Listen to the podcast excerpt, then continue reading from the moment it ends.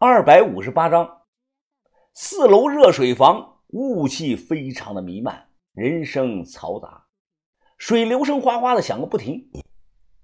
哎，兄弟，这个搓背它可是有技巧的啊！你下手重了它不舒服，下手轻了不下泥儿。呃，关键啊，呃，要掌握那个度。胡子男双手撑着墙，塌腰撅起了屁股，哎，屁股上也给我搓一搓啊！我手里拿着搓澡巾，连续的深呼吸。俗话说，忍一时是风平浪静，退一步海阔天空。但还有一句话，可曾听说过？忍无可忍，无需再忍。我后退一步，看准了位置，当场就是一大脚踹了过去。去你妈的吧！胡子男毛巾盖在脸上，正享受着呢，没防备，被我踹了个大踉跄。他反应过来后啊，大骂了我一声。跑过来就抓我，我岂能轻易被抓住？当下便在澡堂里和他上演了场秦王绕柱走。哎妈了个小兔崽子！妈的，有种别跑！别让老子抓到你！呸！我隔空吐了口痰，大声回骂他：“你个死玻璃，来抓我呀！哎，跟我玩？你真以为老子怕你啊？”我骂完便跑，结果因为地上全是这个肥皂泡沫，太滑了。我一不小心就给滑倒，摔了个狗吃屎！啪！哎呦，胡子男啊，见状大喜，他快步的跑了过来。结果他在这里啊也摔倒了，想起来都难，地面滑的就像结了一层冰。哈哈，傻逼！哼！我挣扎的爬起来，一溜烟的跑到了外面的更衣室。十秒钟我就穿好了衣服，我端着这个塑料盆啊，以最快的速度跑了值班室。赵管理，赵管理，呃，有人要杀我！赵规志呢，正坐在值班室低头看着报纸呢。他抬头看见我，非常的惊讶。怎么了？谁要杀你啊？一个大胡子，我不知道这个人叫什么。他手上有那个青蛇的纹身。这个人疯子一样。赵经理，你不知道，刚才他在热水房，他平白无故的出手，打伤了五六个人呢。我好言相劝他，他为不听，他还扬言要杀了我。哎哎，他人来了。我立即躲到了赵规志的背后。大胡子啊，本是一脸的怒气，待冲进来看到赵规志后啊，他马上变了，变成了一张笑脸。呃呃，赵赵管理啊，呃，你别误会啊，我刚才跟这个小子闹着玩呢。滚！谁有心思跟你闹着玩啊？刚才那个胖哥们儿，他招惹你了没有啊？你把人家打成那个样子，还拿热水浇人家的脸，人家都毁容了。一听我这句话。赵规志放下手中的报纸，脸色逐渐的阴沉了下来。胡子男的脸色也变了，他说话是支支吾吾，可能是想解释又解释不清楚，因为我说的句句是实话，没有诬陷呐。赵规志盯着这个胡子男，冷冷的看着他。咱们都是江湖上的人，我给足了你们面子，你却一点面子都不给我姓赵的，你是不是以为自己很能打呀？自己很厉害，老胡，带他去地下室，让他去体验几天生活。哈哈哈！啊，跟我走吧。老红笑着推了把胡子男。哎，你别他妈的推老子！胡子男脾气暴躁，骂完人后啊，他冷不丁的出手，呼，一巴掌就朝着老红的脸上扇来。那一瞬间，老红瞬间的抬手挡下了这一巴掌。胡子男又出脚向老红的小腿上踢来，这一脚的速度非常的快，角度也非常的刁，一般人肯定反应不过来。可令人没想到的是啊，老红同样快速的出脚挡住了他的，并且一掌停在了他的面门前，甚至带起了一股掌风。胡子男眼睛瞪得滚圆啊！老红不动声色的收了掌，他愣了两秒钟，慢慢的低下了头，任由老红将他带走。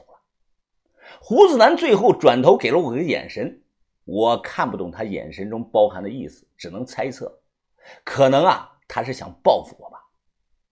对此，我心头冷笑啊，整个四楼的管理层都是我的人，你拿什么跟我斗啊？再说了，老子马上就要出去了，而你只能在这里住到老死啊！赵管理，那没事了，我就回去了。赵管理呢，冲着我摆了摆手。我一脚刚踏出值班室，突然身后传来了他的声音：“天气预报说这两天还会下雪，年轻人注意点保暖，别感冒了。”我愣了两秒钟，迈步离开了值班室。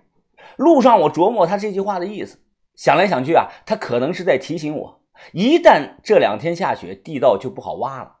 他是在提醒我加快速度。其实不用他提醒，我有分寸。一天一夜没合眼，有些困，我当下便回到屋里躺着了，准备睡到后半夜两点多啊再起来干活。不知道过了有多久，我正睡得香甜呢，迷迷糊糊的，忽然耳边传来了一阵吱吱的声音。吱吱吱吱！我挠了挠脸，翻个身，准备继续睡。就在这个时候啊，我手上突然摸到了一个软软的东西，还会动呢，好像是个活物。我猛地惊醒，坐了起来。此刻，惨白惨白的月光穿过这个窗户照进来，我看到我被子上爬了一大堆的老鼠，数量非常的多，最少有好几十只啊！吓得我是一抖被子，直接就跳了下了床。床上数不清的大老鼠是跑来跑去，口中不断的发出滋滋的叫声。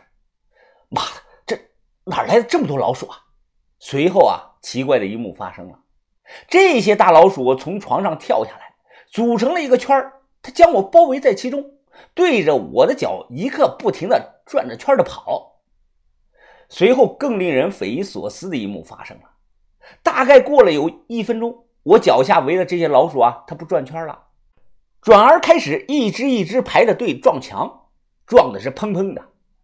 老鼠撞墙，这在做什么呢？难道？是想跟我传达某种意思啊！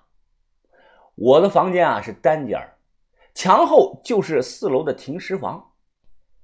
我猛地一跺脚，这些老鼠是四散而逃，都跑到这个床架，转瞬消失不见了。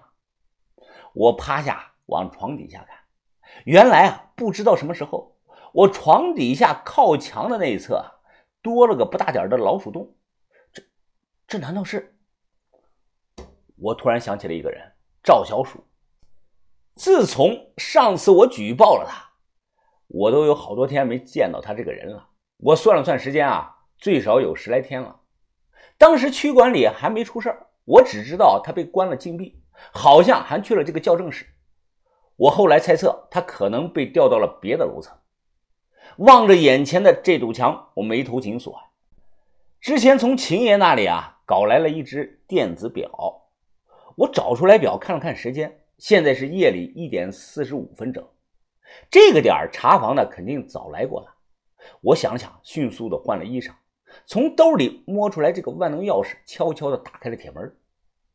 走廊是光线昏暗，静悄悄的，只有楼道的尽头值班室的那间小屋啊还亮着灯。我没有直接去帮李爷开门，而是犹豫了一番，用钥匙慢慢的拧开了冷冻房的门。进来后啊，依然是那么冷，是那种冷到骨髓的那种寒意。两侧一排排的大铁柜子，表面都结了霜了。我拉出来几个柜子看看，刀娃子和许爷都还在，都上了这个洞了。尸体僵硬的厉害，尤其是许爷的脸，看着有点吓人。他当初是咬舌死的，可能是死后口腔这个血管充血了。所以，我看到他现在的状况是脸色发青，两个腮帮子都鼓起来了，鼓的是非常的厉害。这样一来呢，许爷看着就像在皱眉。除了这些啊，再没发现什么其他的问题，和以前一样。我把许爷呢推了回去。正当我打算转身离开之际啊，我眼角余光突然瞥到了这个墙角，那里有一个铁柜子啊，它没关严实，开了一条缝。我走过去，猛地将这个抽屉啊就拉了出来，低头这么一看，顿时吓得我后退了三步。